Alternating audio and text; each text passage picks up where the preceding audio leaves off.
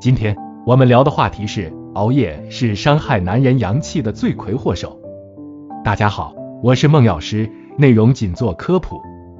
在现在的社会中，要工作不要命的大有人在，他们这熬的不是工作，而是阳气。我们要尽量避免这种生活状态，平时还可以用生黄芪、党参、白术煎水服用，这些仅适合那种劳累过度的人，其他不易入睡的情形勿用。坚持了一个月左右。身体状况会好转很多。正常情况下，我们体内的生物钟是有一定规律的，白天工作，晚上睡觉。如果违背了这个规律，晚上经常熬夜加班，不仅会伤阴血，也会损害身体的阳气。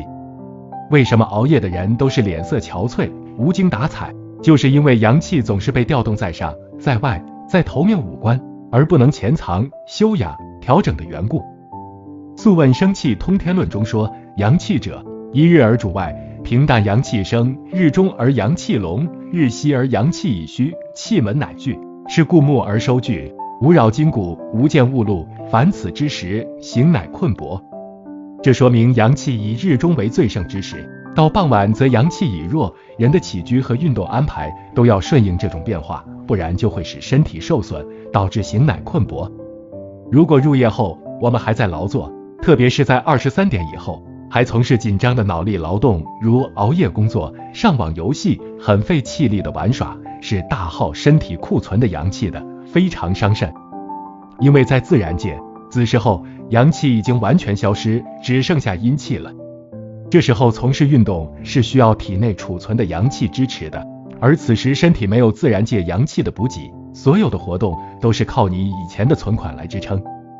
如果是夜里消耗，白天又不能补回来的话，体内的阳气会越来越少，因此熬夜最损阳气，最伤气血。长期熬夜的男士们都有类似的遭遇，一到凌晨三四点就会感觉手脚冰凉、发冷，脑子不听使唤，这就是过多损耗气血、耗损阳气的结果。这时的寒气就极易入侵。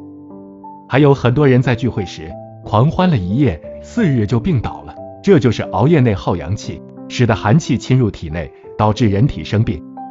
因此，再次提醒朋友们，千万不要熬夜。你们现在熬的是你的身体，你的阳气。